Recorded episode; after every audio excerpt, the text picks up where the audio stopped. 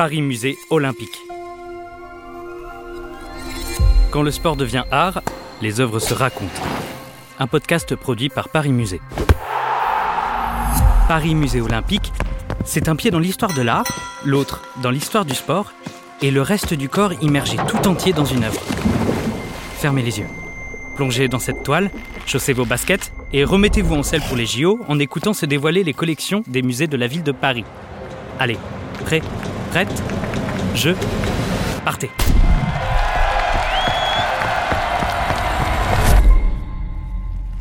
Aujourd'hui, on prend la clé des champs avec la bicyclette au Vésiné, une toile de Léon-François Commer réalisée en 1903.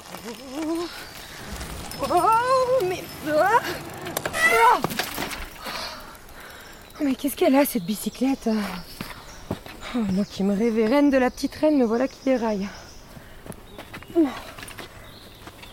Oh. On est en 1903.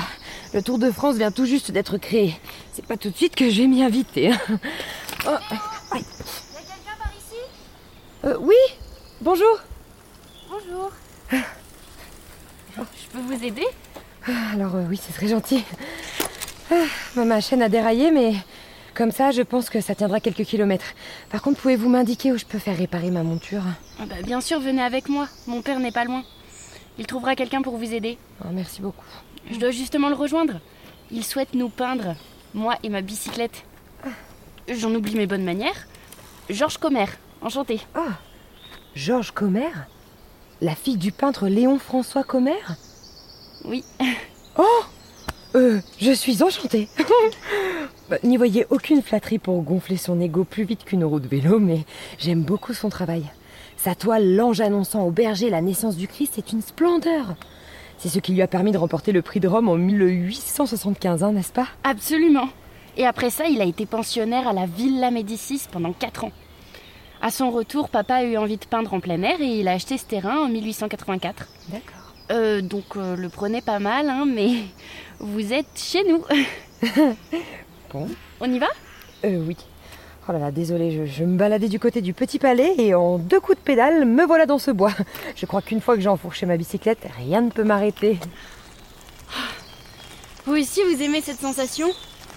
Moi, je me sens si libre quand je pédale. J'ai l'impression que je ne peux plus m'arrêter de sourire. J'ai quelques... Bon, d'accord, disons plusieurs années de plus que vous, mais je ressens toujours ça. Il faut dire aussi que moi j'ai eu l'occasion de tester le vélocipède, illustre ancêtre de la bicyclette, et ce n'était pas la même rigolade. hein. Aujourd'hui, nos bicyclettes sont tellement pratiques. Regardez, les deux roues ont la même taille, ce qui n'était pas le cas avant. Il y a des pédales, des pneus, des rayons, une chaîne, qui parfois n'en fait qu'à sa tête. En tout cas, la bicyclette, c'est la liberté et c'est surtout l'émancipation de la femme. Attention la tête Oh, merci.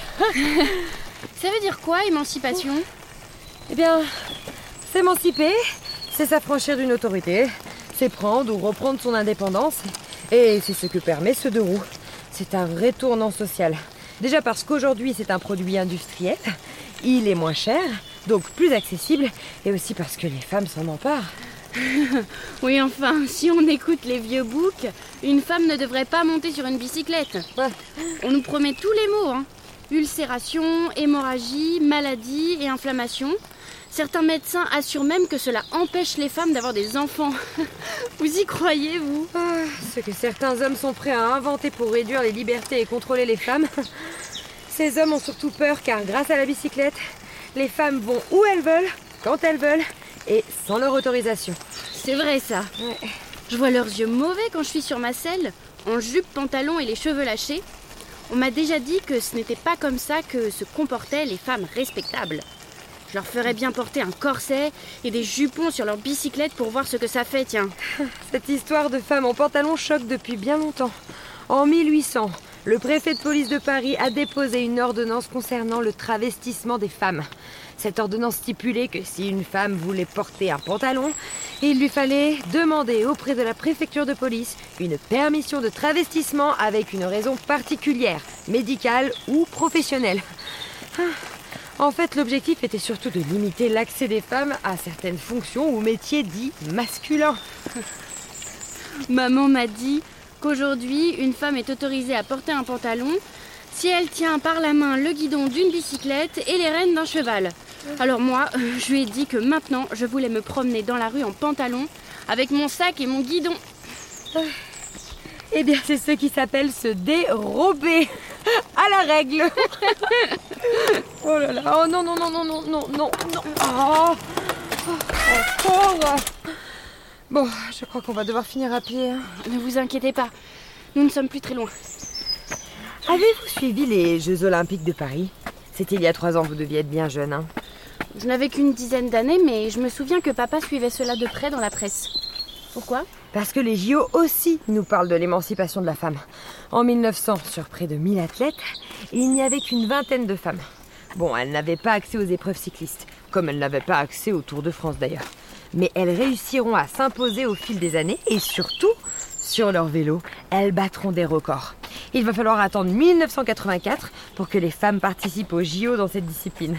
1955 pour le Tour de France féminin. Et il disparaîtra d'ailleurs aussitôt avant de réapparaître timidement entre 1984 et 1989 pour finalement revenir en force en 2022. Mais bref, les femmes font leur vélorussion. Dis donc, il faut, il faut que je me calme sur les jeux de mots hasardeux, moi. Oh non, continuez Et surtout, dites-moi plus. Bon, d'accord. Eh bien, je peux vous parler de Marianne Martin, qui remportera le premier Tour de France féminin, ou encore d'Anne-Caroline Chausson, que l'on surnommera la reine de la descente, car elle dominera sa discipline, le VTT, avec 13 titres de championne du monde. Mais si je ne devais vous en citer qu'une, je vous parlerai de Janie Longo. Elle naîtra en 1958 et grimpera pour la première fois sur un vélo à l'âge de 3 ans. Solitaire, rigoureuse, talentueuse, toute sa carrière, elle affolera les compteurs et enchaînera les victoires et les records. Oh, je n'arrive même pas à l'imaginer. Alors, si je vous dresse son palmarès, ça vous aidera? Euh, oui. Bon, Janie Lango remportera 13 titres mondiaux, 3 Tours de France féminins d'affilée et la médaille d'or aux Jeux Olympiques d'Atlanta en 1996. Waouh Malheureusement, je suis sûre que votre bicyclette va plus vite que les changements de loi et de mœurs. Vous savez, le règlement préfectoral de Paris dont je vous parlais, celui qui interdisait aux femmes de porter des pantalons. Eh bien, il ne sera abrogé qu'en janvier 2013. Bon, bien sûr, ça n'a pas empêché les femmes de porter des pantalons librement dans les rues euh, dès 1960. hein. Mais officiellement, c'était illégal. Vous savez quoi?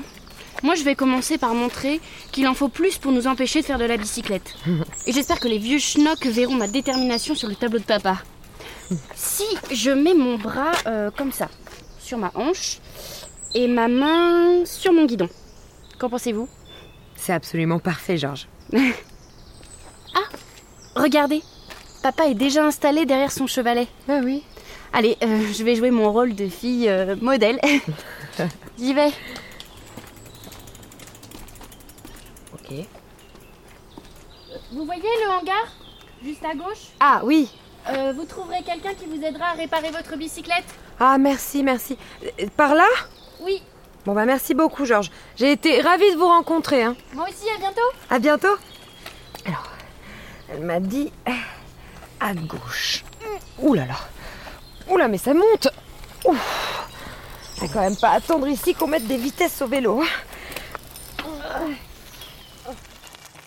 Cette fiction est une immersion sonore dans l'œuvre Bicyclette au Vésiné de Léon-François Commère, une huile sur toile peinte en 1903 et conservée au Petit Palais, musée des Beaux-Arts de la ville de Paris. C'était Paris Musée Olympique, un podcast Paris Musée réalisé par Nuit Noire.